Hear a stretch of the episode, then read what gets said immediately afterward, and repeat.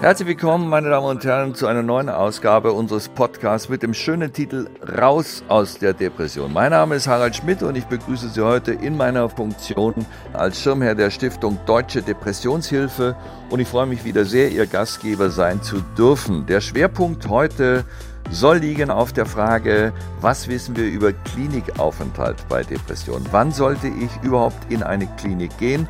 Was erwartet mich dort? Ich dachte halt immer, ich, mich erwartet ein Irrenhaus und das war es halt eben überhaupt nicht. Die wissenschaftliche Expertise, das wissen Sie, wenn Sie uns häufiger schon mal gehört haben, und die Ratschläge im Anschluss kommen wie immer von unserem Experten in der zweiten Hälfte des Podcasts, Herr Professor Hegel. Grüß Gott, Herr Hegel. Grüß Gott, Herr Schmidt.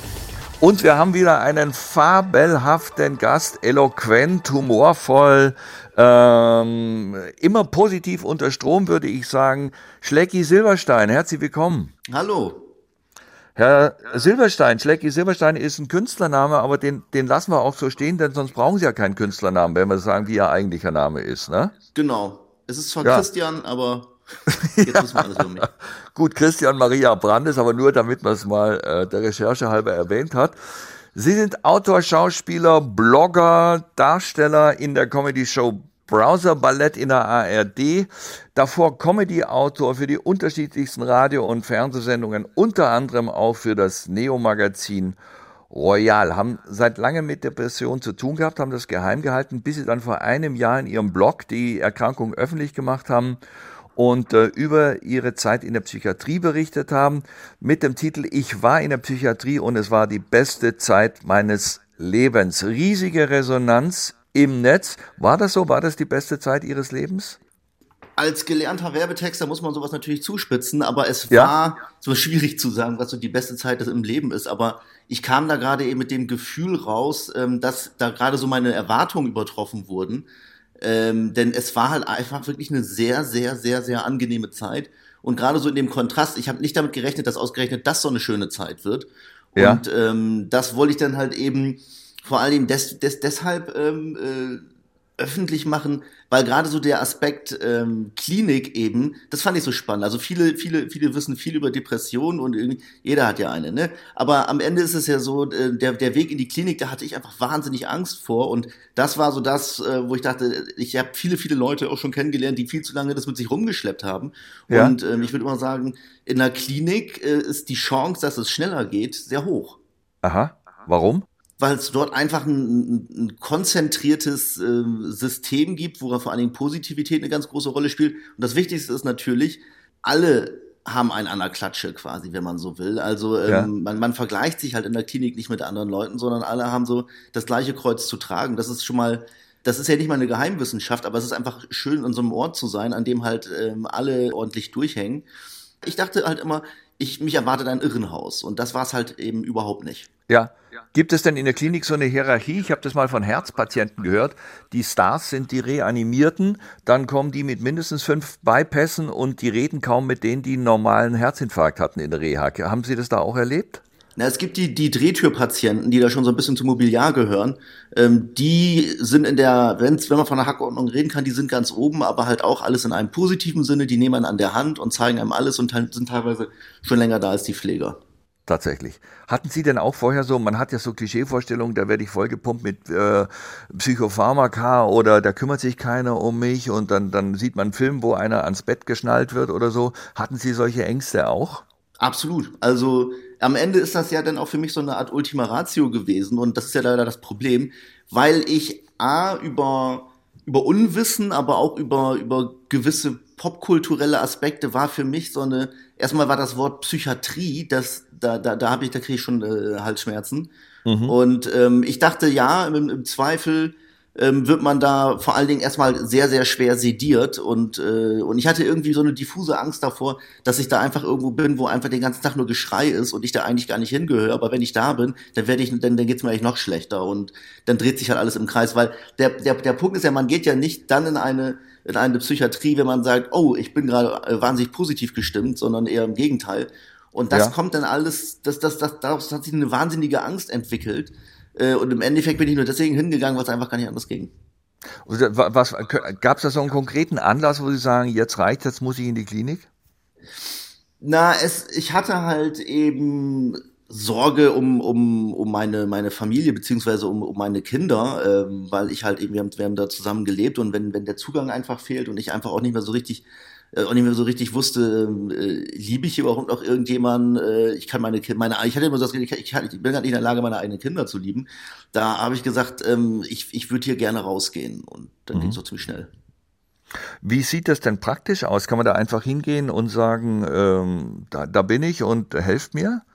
Ja, also äh, so habe ich das zumindest erlebt. Da gibt es quasi ein, äh, ein, ein Check-in in der, in der Notfallambulanz. Da kann man mhm. eben seine aktuelle Situation erklären und dann wird eben eingeschätzt, ähm, ob man äh, ob man da bleiben darf oder nicht. Und dann, also mich hat's gewundert, dass ich dann ähm, auch, auch gar nicht mehr großartig zurück konnte, um meine Sachen zu holen. Ich dachte, ich melde mich erst an und komme später wieder, sondern ja. da war es eben so, dass ich ähm, dann sofort da bleiben konnte. Man muss dazu sagen, äh, auf meiner Reise war ich in zwei Kliniken und in der ersten war es so, bloß da, ähm, da hatte ich mit der Klinik ein bisschen Probleme und habe mich dann von dort aus ähm, bemüht um eine andere Klinik. Und das war die, also die zweite Klinik war dann die, aus der ich auch diese positiven Erfahrungen mitgenommen habe. Ja. Wie lange dauert so ein Klinikaufenthalt?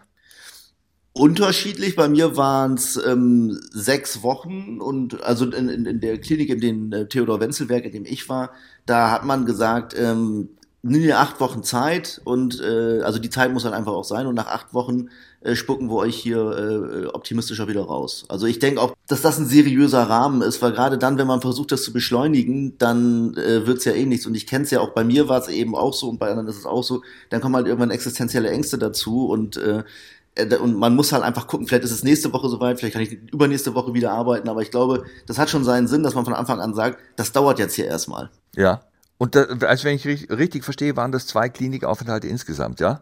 Genau, also das ist halt auch die Sache, die ich beispielsweise in dem, in dem Artikel, den ich, den ich geschrieben habe, da ging es ja vor allen Dingen darum, dass die Leute sich damit ernsthaft auseinandersetzen und feststellen, ah, das ist ja eine, das ist eine, eine coole Sache und man, man darf auch der sehr, sehr viel früher hingehen als wirklich auf der, auf der letzten Felge.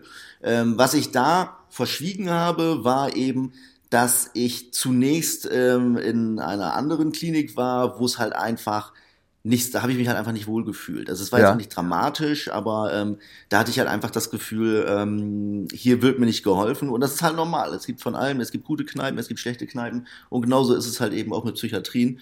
Und ähm, ich wollte den Fokus halt eben auf die sehr positive Erfahrung in der zweiten Klinik legen, in der ich war und das hat ja auch funktioniert, also dann sozusagen von der einen in die andere rüber zu machen. Und da ging Sie dann direkt von der einen in die andere Klinik oder lag da eine Zeit dazwischen? Dazwischen lagen leider so, so zwei Wochen, zwei verlorene Wochen, die ich halt eben zu Hause war und da einfach drauf gewartet habe. Also ähm, natürlich ja. gibt's ähm, da Wartelisten. Ich bin auch kein Privatpatient. Das ist halt, das ist natürlich immer noch ein, ein Problem. Also gerade die Warterei in so einer Situation, ähm, die schlägt halt doppelt ins Kontor. Aber ähm, That's life, so ist es halt. Also deswegen, ich sag mal so, ich, ich versuche mich weiter äh, gut um mich selber zu kümmern, so dass es nicht äh, ein, wie, dass ich nicht wieder in so eine Phase gerate. Aber ich würde wahrscheinlich dann relativ früh sowieso schon mal gucken, kann ich mich hier äh, auf eine Warteliste setzen lassen. Dann, dann funktioniert es nämlich in der Praxis so, dass man, wenn man einmal auf der Warteliste ist, dann war das zumindest bei mir so, dann äh, soll man äh, jeden Montag nochmal anrufen und äh, durchgeben, ist das noch aktuell oder geht es schon irgendwie wieder bergauf? Also das ist eine ja. relativ dynamische Warteliste und man kann auch ähm, überspringen. Das heißt, da kommen halt jedes Mal, wenn ein Bett äh, frei wird, gibt's da schon viel auf der Warteliste. Ähm, und man kann dann irgendwann selber entscheiden, so jetzt äh, ist es soweit. Oder aber sagen, ich versuche noch mal eine Woche ohne Klinik. So war es bei mir zumindest. Und habe ich das richtig verstanden? Das macht einen Unterschied, ob man privat oder gesetzlich krankenversichert ist? Es macht zumindest einen Unterschied bei der Klinikwahl. Denn natürlich gibt es unterschiedliche Kliniken und das, das ist auch so ein bisschen ein Problem. Also wie bei allem, wenn man online recherchiert, ähm, was, was gut und was schlecht ist, dann das ist alles wahnsinnig verwirrend. Ich habe nur irgendwann festgestellt, eben als ich in, in der ersten äh, Klinik war, wo ich sozusagen in der Notfallambulanz gelandet bin und mich nicht besonders wohlgefühlt hatte, da habe ich gesagt, okay, ich möchte irgendwo anders hin und dann ähm, habe ich halt einfach ganz klassisch gegoogelt oder auch mal ein paar Therapeuten gefragt, ob die irgendwo ein gutes Feedback bekommen haben.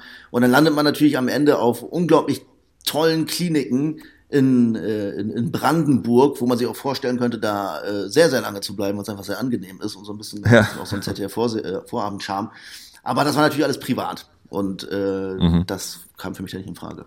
Ja, vielleicht beschreiben Sie mal, wie sieht denn so ein Alltag in der Klinik aus? Wird man da morgens geweckt? Ähm, Gibt es Gruppenveranstaltungen? Was, was, wie kann man sich das vorstellen? Also der Alltag ist, ist eigentlich relativ unspektakulär und das liegt auch so in der Natur der Sache. Irgendwann geht's morgens los und dann ist erstmal Sport angesagt, was unglaublich hilfreich ist. Also einfach, damit man aus der, aus der, aus der ganz normalen Matschigkeit und aus der Lethargie rauskommt, ähm, ist es ja. immer, äh, das ist jetzt auch kein, kein Extremsport, ne, sondern das ist ja. einfach nur ein bisschen mit allen rauskommen, frische Luft, ein bisschen bewegen, ein bisschen Tai Chi, also sowas, dass man einfach irgendwie strukturiert in den Tag startet und Struktur ist sowieso das, das, das Oberthema. Also am Ende geht's darum, Routinen wieder einzuschleifen. Also man hat einen Stundenplan und da sind unterschiedliche Therapieeinheiten, was eben morgens mit äh, Frühsport beginnt und dann hat man, das ist jetzt auch, man wird auch nicht überladen, dann kommt's, dann hat man Ruhe und dann ist mittags zum Beispiel Ergotherapie oder es gibt Tanztherapie, ähm, also man kann da was basteln, malen. Das klingt jetzt erstmal so ein bisschen äh, wie so eine Waldorfschulerfahrung, aber mhm. man darf halt nie vergessen, alles, was man macht, macht man halt mit anderen Menschen zusammen, die in einer ähnlichen Situation sind und dann ist ja. es, dann ist es eigentlich egal, was man macht. Also es geht am Ende tatsächlich nur um die nackte Beschäftigung und äh, um darum, dass man die Routine einschleift. Und das habe ich jetzt auch nicht als, als äh, langweilig oder überflüssig äh, empfunden, auch wenn man hin und wieder mal seine Witze über die Tanztherapie macht. Und dazwischen gibt es eben äh, Therapieeinheiten, also normale Gesprächstherapie in der, in der Gruppe, ähm, was ich sehr hilfreich fand. Und es gibt eben auch Einzeltherapiestunden. Und das sind nur meine Erfahrungen jetzt aus meiner letzten Klinik. Natürlich sind die einzelnen Therapiemethoden von Klinik zu Klinik unterschiedlich, aber das war jetzt so im Wesentlichen mein Alltag. Äh, das interessiert mich natürlich schon. Ich meine, Sie sind ja äh, Comedian und Comedy-Autor. Können Sie das denn in so einer Situation abschalten oder sagen Sie, was ich jetzt gerade erlebe, ist ja auch ganz fantastisches Material?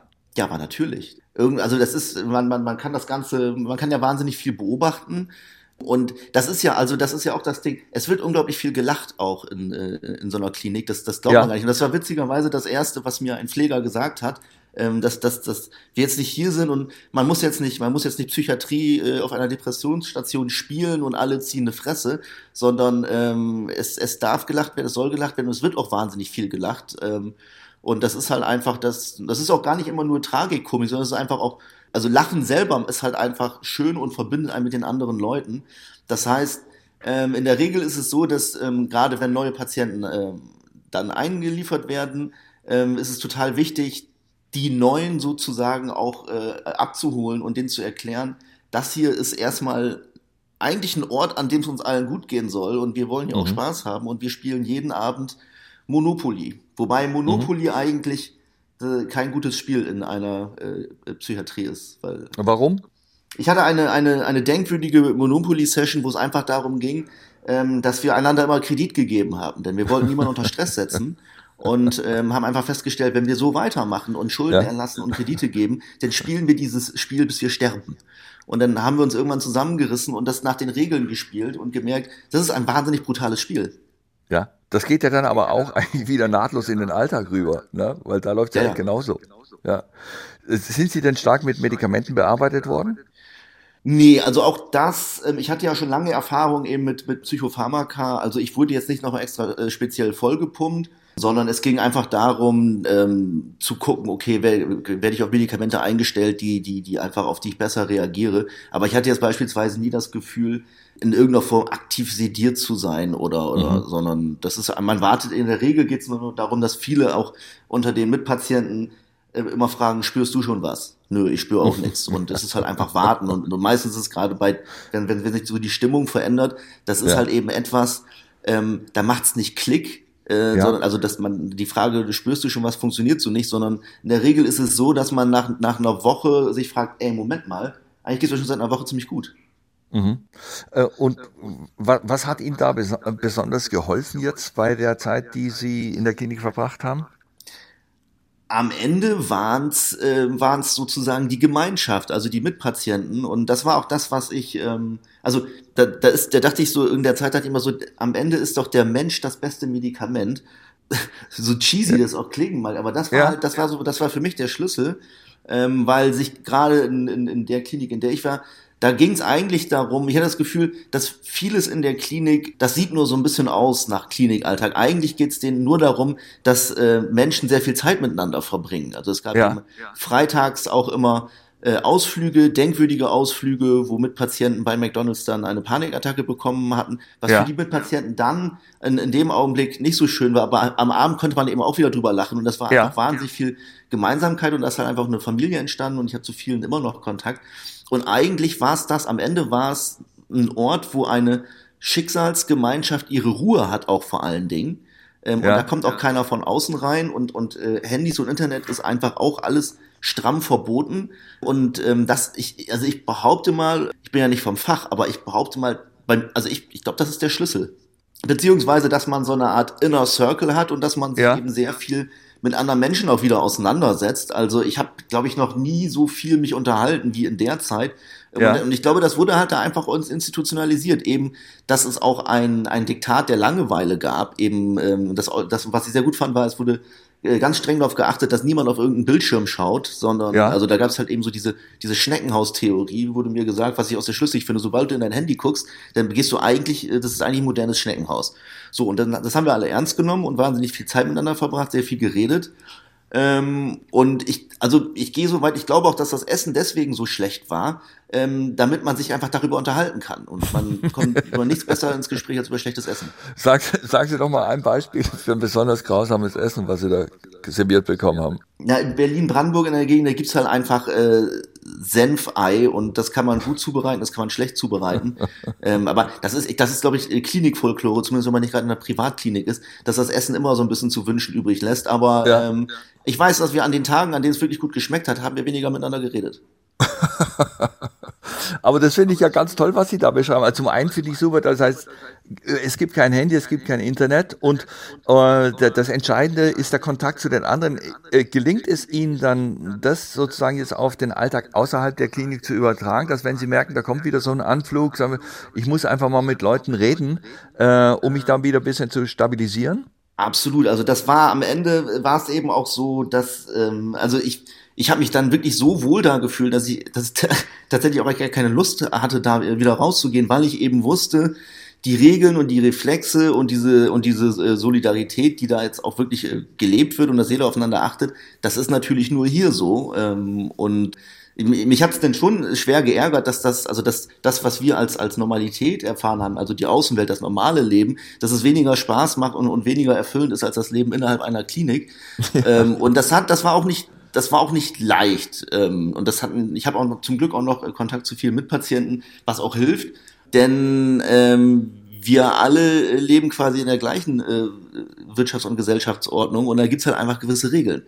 Ja. Ähm, aber was ich auf jeden Fall mitgenommen habe, ist, also ja, mehr, mehr Menschen suchen quasi, was so, so für mich als, als so ein bisschen äh, soziopathisch angehauchter Typ, den, für den das auch nie ein Problem war, das war nochmal für mich eine neue Übung, aber ich hatte es halt einfach erkannt, dass das Reden unglaublich hilft in jeder Situation und das sind ja. so die Sachen, die ich mir rette und auch die ganze Angelegenheit. Ich habe auch verstanden, warum wir äh, nicht auf den Bildschirm gucken sollten, denn das, da, da geht es im Wesentlichen auch nur darum, dass man, dass es Zahlen sind, Metriken, Vergleichskennzahlen, die einen jetzt auch nicht unbedingt zufriedener machen. Also da habe ich, ich habe vieles mitgenommen und versucht das aber auch äh, beizubehalten. Und natürlich schleicht sich oft mal wieder so das ganz normale äh, äh, Leben im, im, im Spätkapitalismus ein, aber ähm, darum geht's halt eben gerade, dass man eben nicht wieder sozusagen an den Anfang kommt und das Leben führt, was einen dann wieder in so eine Situation bringt, sondern eben guckt, okay, wie, äh, wie kann man besser auf sich achten. Ja, das finde ich toll, wie Sie das beschreiben. Wie geht's Ihnen jetzt heute? Heute geht's mir ähm, gut, auf jeden Fall. Ja. Ähm, ich will jetzt nicht sagen äh, sehr gut, weil ich sehr, sehr früh in den Zug springen muss, aber ich glaube, darum geht's nicht. Nee, ich bin jetzt, ich, ich, ich bin stabil, ich kann arbeiten und ich bin dankbar. Äh, also ich, also ich sag mal so, es geht mir sogar besser, weil ich ähm, auch dann auch alles so, so, so Übungen, ähm, mit dem dankbar zu sein, was man hat und äh, gar nicht so sehr sich darüber aufzuregen, äh, was man gerade nicht hat. Das sind einfach alles so Sachen, die sich da auch in der Klinik so im Denken verändert äh, haben. Deswegen geht's mir eigentlich momentan besser denn je. Und äh, das würde mich wirklich interessieren, konnten Sie denn da in unserer Branche äh, mit Leuten reden? Konnte sich da jemand anvertrauen? Das ist eigentlich ganz spannend, weil ähm, auch gerade so in der Branche, also in der Branche ist es ja im Wesentlichen, das ist ja eine Berufskrankheit. Ja. Und was ich schon mal, was ich angenehm fand, war auch, das ist ja gar nicht, es ist ja zum, es ist ja gar nicht mehr so ein Tabuthema. Also ich meine, wenn, wenn, wenn du früher drüber geredet hast, warst du ein Psycho, wenn du heute drüber redest, bist du ein Held. Also ja. das, ich fand, ich fand einfach so, ähm, das, ich, ich, ich fand es schön, das haben mich viele Branchenkollegen äh, an, angerufen und angeschrieben. Ähm, und, und auch gesagt, cool, also und auch wenn wir uns mal treffen wollen, ist auch, und ist auch, es ist auch ein tolles Thema, über das man, äh, über das man reden kann. Ähm, da muss man sich halt einfach nur einmal connecten und sagen, okay, ich habe mit diesem Thema Erfahrung und dann, dann kann man auch wunderbar äh, drüber ins Gespräch kommen. Aber ähm, in der Branche ist es auch nichts, ähm, was, was, was, was einem schadet. Da gibt es ja ganz andere Branchen. Das stimmt. Ähm, es geht ja. nur einfach darum, ich, ich will jetzt nicht behaupten, dass ähm, dass, dass die Ursache jetzt äh, äh, die Reflexe der Branche waren oder dass sie überarbeitet war. Aber natürlich muss man, äh, es ist immer eine, eine Kalkulation mit unterschiedlichen Komponenten. Und ich habe einfach nur festgestellt, eben dadurch, dass ich viele Mitpatienten hatte, die bei denen halt einfach auch die existenzielle Not äh, das Ganze nicht leichter gemacht haben. Das war halt bei mir jetzt nicht so das Problem, weil ich eben eine, eine Gesellschafter einer Produktionsfirma bin. Aber natürlich hatte ich dann auch ein großes Interesse, dass wir selber auch bei uns mal in der Firma gucken, wie arbeitet ihr eigentlich? Ähm, und es ist halt in der Regel nicht so, dass, dass, dass, äh, dass die Firma, zumindest in der Kreativbranche, die Menschen antreibt und anpeitscht. Da gibt's ja auch sehr viel ähm, wie soll man sagen, Selbstausbeutung, also dass man eher darauf achten muss, äh, macht die Person jetzt zu viele Überstunden, äh, von alleine wird es wahrscheinlich äh, einen Monat lang durchziehen. Und ja. das sind so Sachen, die ich da mitgenommen habe, für die Branche zumindest. Toll, also ich fand das ein wahnsinnig gutes äh, Gespräch von Ihrer Seite, das mit Sicherheit sehr, sehr vielen Leuten auch allein mal die Angst genommen, sich an so eine Klinik zu wenden. Vielen Dank, dass Sie äh, da sich zur Verfügung gestellt haben alles Gute und äh, vielleicht bei anderer Gelegenheit. Schlecki Silberstein, vielen Dank. Ciao für heute. Ich bedanke mich. Und wir kommen zum zweiten Teil zu unserem Experten Professor Ulrich Hegel, Vorstandsvorsitzender der Stiftung Deutsche Depressionshilfe, langjährige Erfahrungen in der Behandlung psychisch erkrankter Menschen, Inhaber der Senckenberg Professur an der Klinik für Psychiatrie an der Goethe-Universität in Frankfurt am Main. Grüß Gott, Herr Hegel. Grüß Gott, Herr Schmidt. Also es war, das hat mir unglaublichen Spaß gemacht, was Schlecki Silberstein und vor allem wie er es erzählt hat. Ähm, man könnte jetzt den Eindruck haben, so eine Klinik, da sollte man sich einfach mal für eine Zeit lang einweisen. Das macht ja fast teilweise mehr Spaß als draußen. So ist es natürlich im Ernstfall nicht. Aber wann sollte man denn äh, mit einer Depression in die Klinik? Ja, die meisten Menschen, die wegen der Depression behandelt werden, werden ambulant behandelt. Das heißt, das ist keineswegs so, dass man immer stationäre Behandlung bedarf. Aber wenn die Depression sehr schwer ist und vor allem wenn sie auch mit Suizidgefährdung einhergeht, und das ist ja nicht selten, äh, dann ist es sicherer, wenn man eine stationäre Behandlung anstrebt, auch wenn es eine wahnhafte Depression ist. Wahnhaft heißt, dass die Menschen völlig übertriebene negative Gedanken haben, zum Beispiel das Thema Schuld. Äh, Herr Silberstein hat es ja bisschen anklingen lassen, das Gefühl, dass man äh, kein liebevoller Vater mehr ist, dass man alles falsch macht, äh, dass man vielleicht sogar seinen Kindern schadet.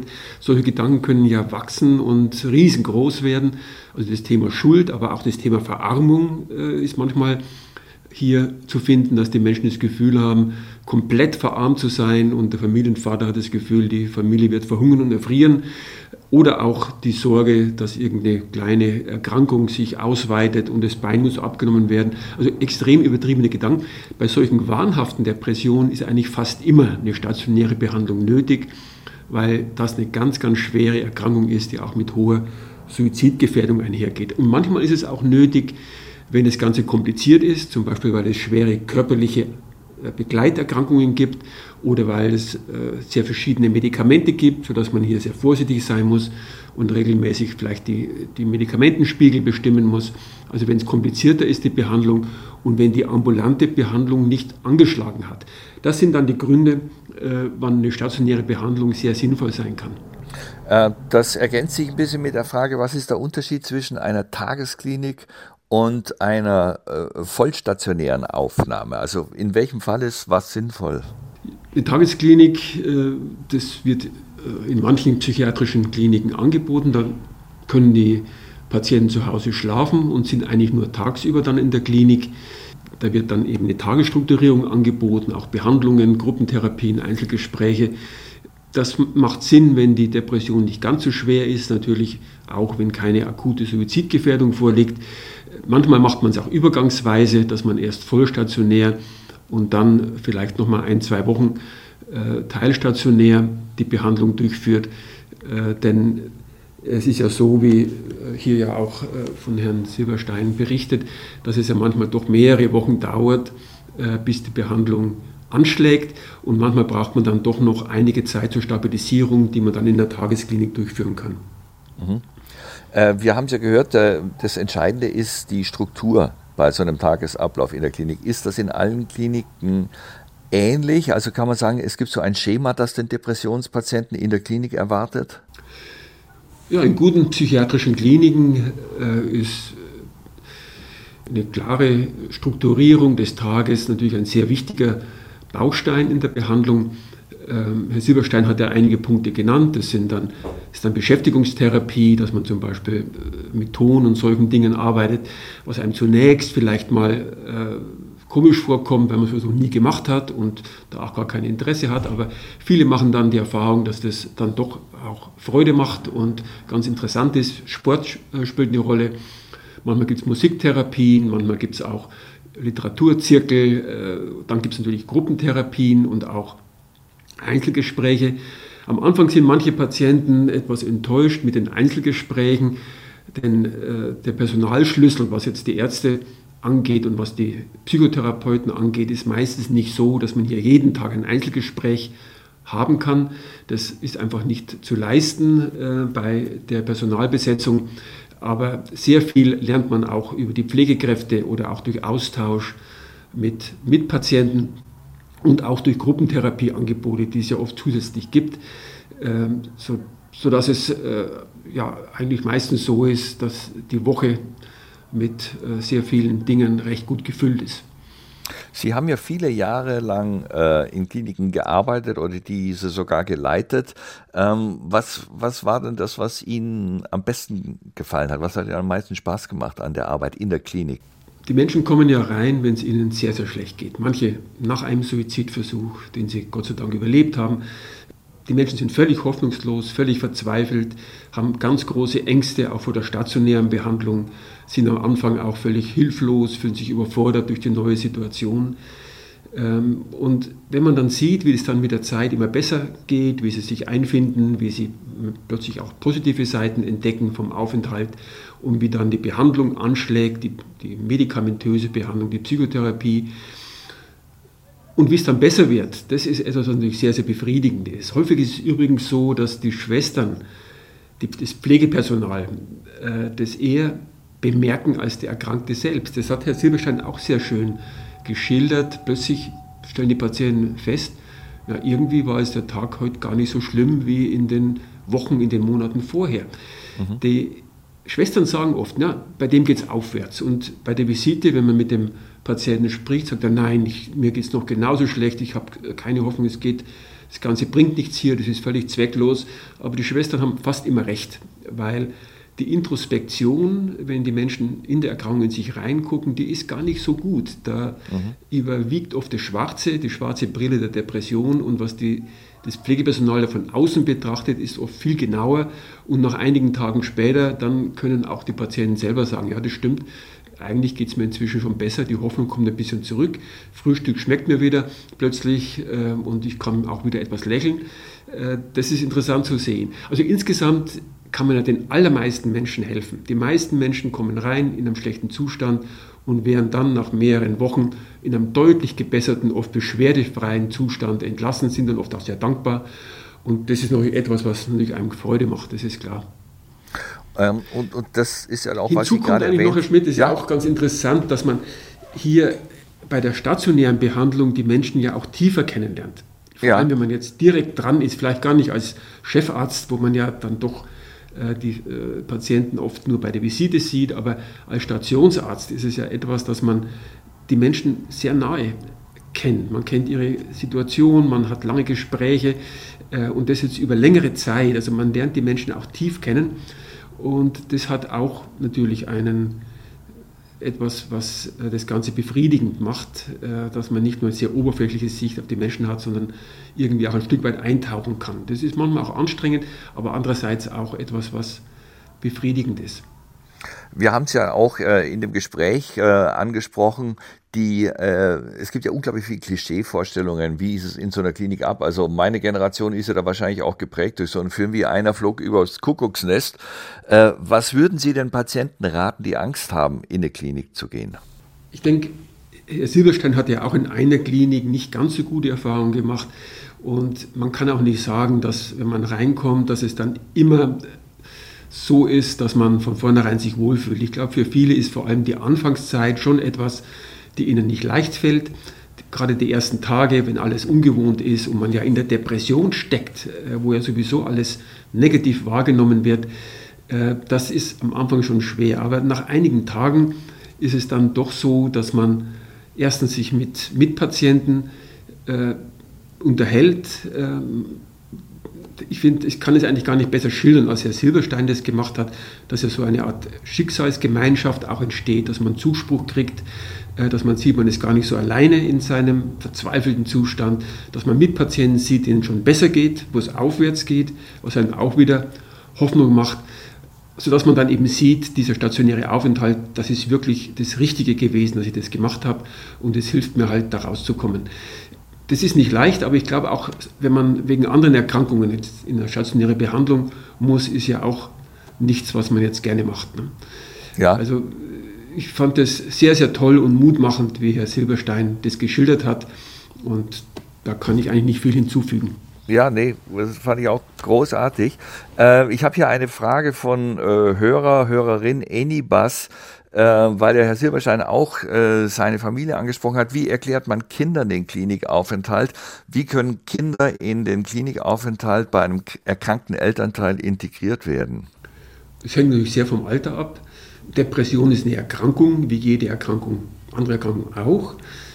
Das ist eben zum Beispiel etwas, was man kommunizieren muss, dass man eben in einer Erkrankung ist und Behandlung braucht. Ähm, dann gibt es auch Infomaterial, äh, wie erkläre ich es meinen Kindern. Ähm, ich glaube, ist, auch zu finden auf den Seiten der Stiftung Deutsche Depressionshilfe mit Bildern, ähm, die das jetzt kleineren Kindern auch ein bisschen nachvollziehbar machen, warum jetzt äh, ein bestimmter der Elternteil, der Vater, die Mutter nicht da ist oder sich vielleicht auch etwas verändert hat. Äh, da gibt es also auch Hilfe.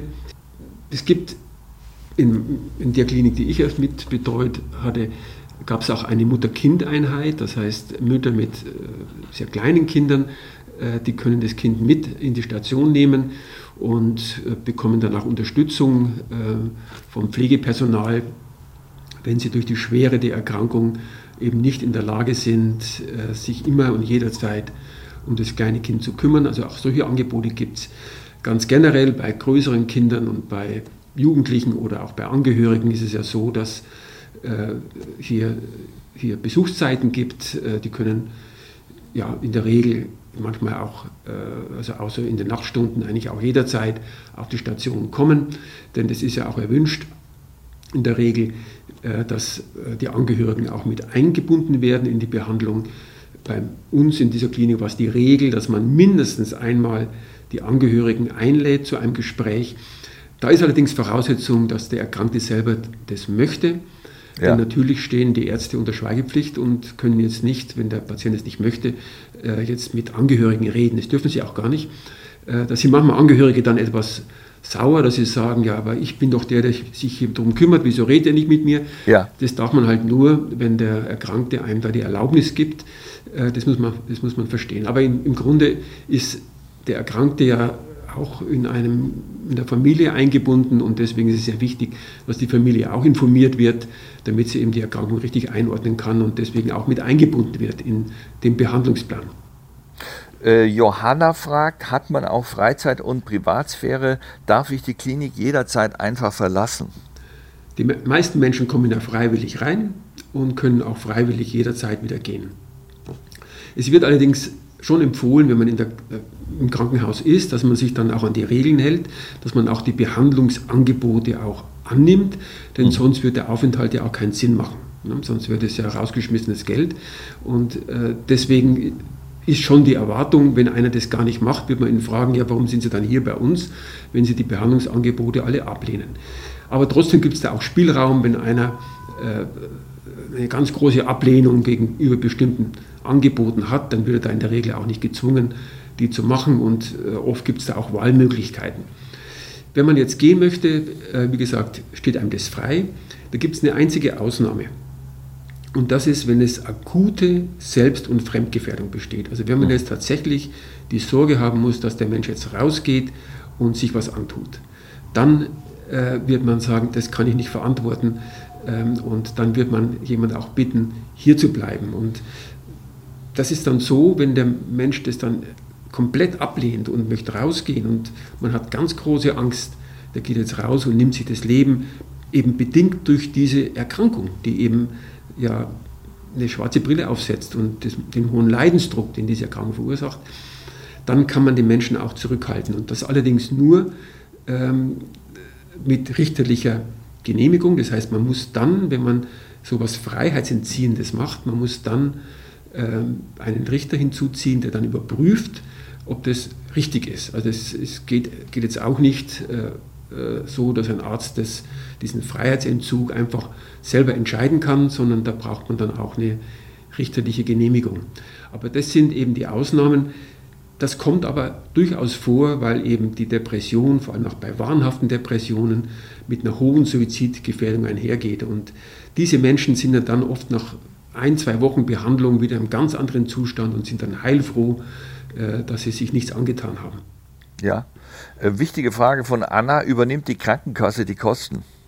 Ja, selbstverständlich. Depression ist eine Erkrankung wie jede andere auch. Äh, die wird erstattet. Ähm, das ist klar. Es gibt natürlich Privatkliniken, wo man dann mit der Kasse besprechen muss, ob diese Kosten übernommen werden. Aber die, die ganzen üblichen Versorgungskrankenhäuser, die psychiatrischen, da werden die Kosten selbstverständlich übernommen. Und kann man was drüber sagen? Das fragt Inga, wie lange so ein Klinikaufenthalt im Schnitt dauert? Ja, auch das hat Herr Silberstein ja sehr schön geschildert.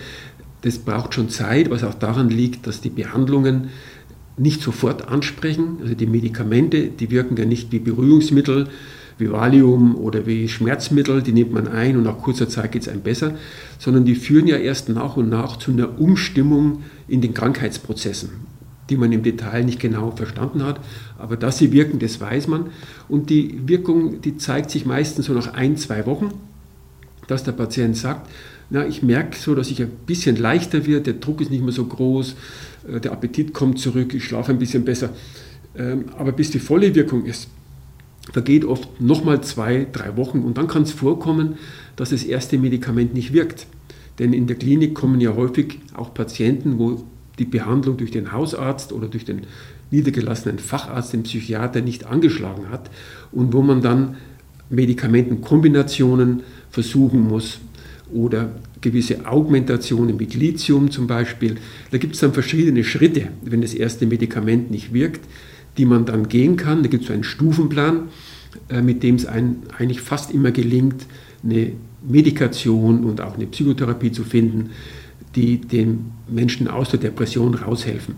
Aber das kann dann eben noch länger dauern, sodass es durchaus so ist, dass man vier, sechs, acht Wochen braucht, bis äh, der Patient in einem Zustand ist, dass er sagt, okay, jetzt fühle ich mich eigentlich wieder fit und komme alleine wieder gut zurecht und der Rest kann ambulant weitergeführt werden, die Behandlung. Denn natürlich ist es auch wichtig, dass man, wenn der Patient entlassen wird, sich darum kümmert, dass es eine gute Weiterbehandlung gibt. Dann vielleicht noch abschließend die Frage von Charlene. Wie werden Patientinnen auf den Sprung ins reale Leben vorbereitet? Besteht die Gefahr, dass man bei der Entlassung aus der Klinik wieder in alte Verhaltensweisen, wenn man zu Hause ist, zurückfällt?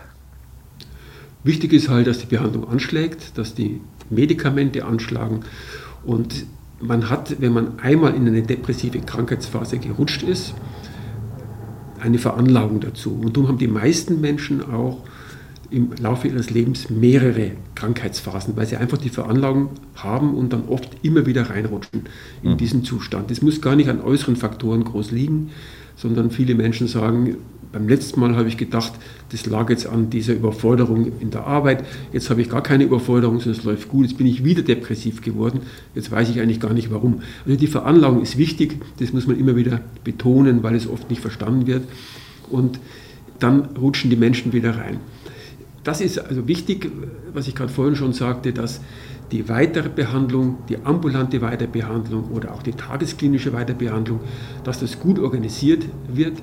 Auch ist oft ein Teil der Behandlung in der Klinik, dass man so eine Art Notfallpaket schnürt. Man bespricht ganz konkret mit dem Patienten, angenommen es geht draußen wieder schlechter, was machen Sie dann? Haben Sie die Telefonnummer? An wen wenden Sie sich? Wen rufen Sie an? Wenn Sie wieder in die Klinik müssen, wer, wer gießt bei Ihnen die Blumen? Wer kümmert sich um die Wohnung? Äh, wer, wenn Sie ein Haustier haben, kümmert sich darum, dass man ganz konkret mit Telefonnummer, mit Schlüsseln, mit allen so eine Art Notfallplan da könnt, äh, schnürt. Da gehört auch dazu, was sind denn bei Ihnen die Frühzeichen? Wie mhm. deutet sich das immer an? Da gibt es zum Beispiel Menschen, die, wenn anfangen, immer wieder zu denken, hätte ich doch damals, hätte ich doch damals das nicht so und so gemacht, warum habe ich das damals nur falsch gemacht, die fangen an mit dem hätte, hätte, hätte, das, und da drehen sich die Gedanken rum und die merken, wenn, wenn ich so wieder in solche Gedankenkreise komme, das zeigt mir, dass ich wieder in eine Depression rutsche. Bei anderen sind Schlafstörungen, bei anderen Appetitstörungen, bei anderen Schuldgefühlen. Das mag immer ein bisschen anders sein, aber die muss man kennen.